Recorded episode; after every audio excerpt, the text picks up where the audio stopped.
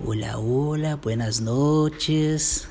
Hola, hola, buenas noches. Esse podcast nasce numa revolução, na minha revolução, revolução do Vitor. A mudança de estar que, passou, que aconteceu comigo alguns dias atrás. Para ser mais exato, acho que foi três semanas atrás. E eu encontrei na comunidade um, um lugar, um, um porto seguro para poder falar as coisas que eu queria falar e um lugar para também me acolher. Eu acho que essa é a principal intenção do podcast da comunidade MBI. Principalmente por a gente passando por esse momento de tanta dificuldade, de muito sofrimento, mas aqui é um ambiente seguro para a gente trocar nossas ideias. Uma das coisas que eu sempre quis no MBI era um espaço exatamente para os alunos, para eles poderem falar. E foi super legal que coincidiu com uma vontade do Matheus Ortiz para criar a comunidade MBI e depois das pessoas que participam da comunidade com as suas atividades frequentes e agora com esse podcast, onde nada mais é que eu, eu, querer, eu quero saber o que vocês estão passando, como vocês estão passando e queria conhecer mais sobre vocês. Então isso aqui é meio que uma desconstrução daquele sistema tradicional de comunicação, que é emissor, meio e receptor, e é mais um ambiente para a gente transformar em emissores em receptores e receptores em emissores. E o meio ser extrapolado do podcast para ser transformado em outros projetos, em outras ideias, em outros eventos que a comunidade vem que vem produzindo nesses últimos tempos. Então aqui fica meu agradecimento por vocês estarem escutando esse podcast. Eu sei que normalmente agradecimento vem no final, mas deu vontade de falar agora. E eu sou o Vitor Soriano e esse é o podcast da comunidade MBI.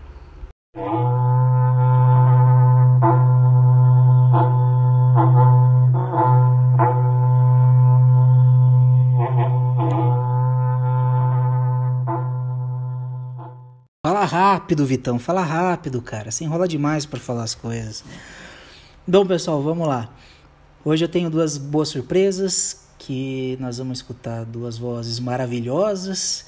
Primeiro a Juliana Gonçalves, que vai, fa vai falar do projeto que ela está encabeçando, chamado Rebu, um projeto que fala lá, é, de, lá de Manaus.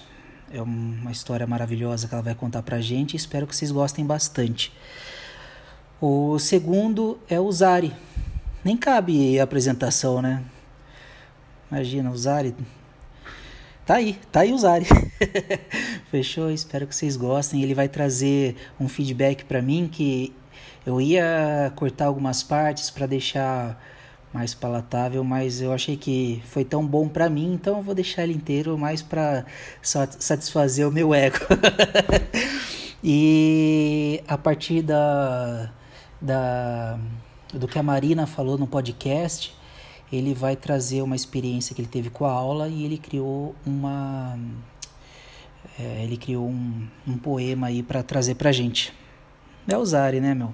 Tamo aí. Fechou? Fora isso, eu vou trazer mais duas indicações de dois projetos que acontecem em paralelo ao MBI. Eu queria que vocês ficassem ligados que são de pessoas muito especiais aqui da comunidade também.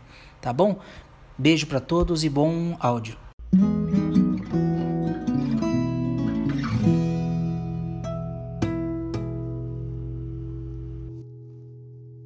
Fala pessoal, aqui é a Juliana da T2 e hoje eu queria apresentar para vocês a lenda da Samaúma, ou Sumaúma, que é um termo também correto e utilizado.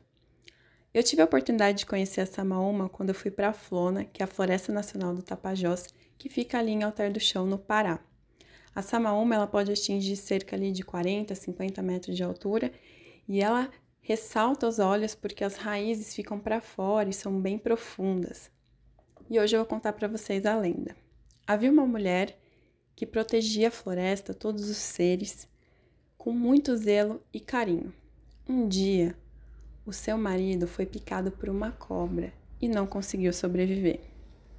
Ela ficou muito triste, de luto, e começou a pesquisar qual seria o antídoto ou algum remédio que imunizasse sobre doenças e picadas de cobra. E ela pesquisou, pesquisou, pesquisou e através das raízes da samaoma ela encontrou um remédio. E curou muitas pessoas que foram picadas não só por cobras, mas por outros insetos. Até que um dia o seu filho foi picado por uma cobra. E o remédio não funcionou. Desesperada, ela começou a usar rapé e implorar para Samaúma, pelo amor de Deus, que salvasse o seu filho. A Samaúma virou para ela e disse: Eu curo o seu filho se o seu espírito ficar preso na árvore da Samaúma. E ela aceitou. E até hoje, o espírito da protetora da floresta está presente dentro da Samaúma, protegendo todos os seres. Essa é uma história do folclore amazônico. E eu, aproveitando aí o jabá, como fala o nosso amigo Pablo, queria apresentar o projeto Rebu, que é um projeto que eu criei para trazer exatamente as histórias da Amazônia e ressaltar um pouquinho do povo e da riqueza que eles têm para trazer. O projeto ele está presente no Medium, no Instagram, no Facebook. É só digitar Projeto Rebu com dois Bs que vocês encontram lá. Espero que vocês gostem. Um abração.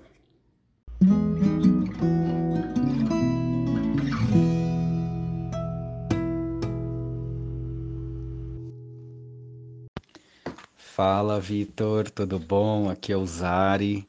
É, tô te mandando esse áudio aqui para dizer que semana passada comecei a escutar o podcast da comunidade MBI e gostei demais, assim, me fez muito bem, sabe? Acho que começar a ouvir alguma coisa que me faz sair melhor do que eu entrei, né? Ainda mais nesse momento de fadiga pandêmica que a Organização Mundial da Saúde declarou, né? Vivemos uma fadiga pandêmica. Então, poder escutar outros saberes, escutar né? Ah, outras informações é de uma riqueza para a alma muito gostosa. Né? Queria dizer que ah, esse primeiro podcast que eu comecei né, a escutar foi o da Marina sobre o caminho do artista, né? E teve também o Felipe falando da bisnaguinha invertida. Então começar dizendo que eu fiz uma a crepioca invertida e ficou muito boa. Eu acho que é uma desconstrução tão simples e, enfim, bacana. Só que a dica da Marina me pegou de jeito, né? E eu comprei o livro, tá para chegar em casa, mas eu já comecei a fazer aí algumas ah, alguns exercícios do para desbloquear o artista, né? E o primeiro foi nesse sábado que a gente teve aula do MBA em São Paulo e do MBA em Campinas, as turmas estavam juntas o dia todo. E eu escrevi o que eu chamei de narrativas matutinas da inovação. Foi o meu primeiro poema. E ele é fruto aí dessa conexão com o nosso podcast. E eu vou enviar para você, tá? Vou ler aqui. Ah, Narrativas Matutinas da Inovação, por Zari. Fitava pelas brechas da empresa, observando seus líderes autênticos. Como podemos estar assim tão apaixonados pela inovação? As primeiras páginas dessa narrativa são como uma vasta casa recém-construída, é, com grandes espaços dentro, ainda vazios, convidando o sonhador a entrar, admirar, sentir o espaço e a potência daquilo que está prestes a vivenciar. Uma janela ampla, estilo varanda, com um corte brutalista que dá de frente para um jardim floresta a floresta da biomimética. A cozinha da inovação congrega ainda mais as surpresas de todos os sabores que serão degustados neste módulo. Ainda mais quando conta com os professores Júlio e João, para anfitriar a visita e explicar a riqueza e abundância de opções que temos nesta vida. Existem momentos no qual nos vemos apaixonados pelo próprio instante, como que contemplando o presente com uma qualidade de presença que nos surpreende. Ser inovador pode ser assim tão caro? Por que não sentimos mais dessa felicidade nos mais diversos momentos de nossos cotidianos? É isso aí. Foi aqui a, o poema que deu início à aula do último sábado. E fica essa, esse compartilhamento aí para vocês. Um grande abraço. Uma das coisas que eu sempre gostei durante essa jornada que eu tenho passado com todo mundo é, foram os, os happy hours que a gente participava assim que a gente saía da aula. E o mais legal desses happy hours que a gente tinha, além de, de a gente beber, se divertir, trocar ideia, era a troca de experiências que a gente tinha e a gente conseguir escutar os projetos que as pessoas estavam tocando em paralelo é, em, relação, é, é, em paralelo em relação ao MBA o curso que a gente está fazendo, pós-graduação. E, meu, isso aí sempre foi uma coisa que eu achava maravilhosa e sempre foi uma coisa que me instigava a, a provocar essas pessoas a publicarem isso, falarem, falassem sobre. E, e graças a, a iniciativa que o Matheus Ortiz ele teve na criação da comunidade MBI, a gente tem essa possibilidade de estar tá conectando essas ideias, essas pessoas dentro de um ambiente seguro e de troca livre de ideia, um ambiente produtivo de verdade, né? E desses projetos que eu, escu que eu escutei, um deles é exatamente do Matheus, que é o Unisofia. Eu tenho o prazer de, de acompanhar o, o podcast Unisofia, que ele vai falar sobre nexialismo é uma coisa que eu tive o primeiro contato contato com o nexialismo durante a, o primeiro evento da comunidade, que foi a, a desconferência, onde ele mesmo deu uma palestra sobre é, nexialismo e foi uma palestra muito legal. A palestra está no YouTube e você pode escutar também o podcast Unisofia é, nas plataformas de podcast aí para acompanhar esse trabalho dele. Maravilhoso. E o outro trabalho é, que corre em paralelo é do meu querido amigo Zé Rito, chamado Aspiração, que seria algo voltado para uma busca de bem-estar.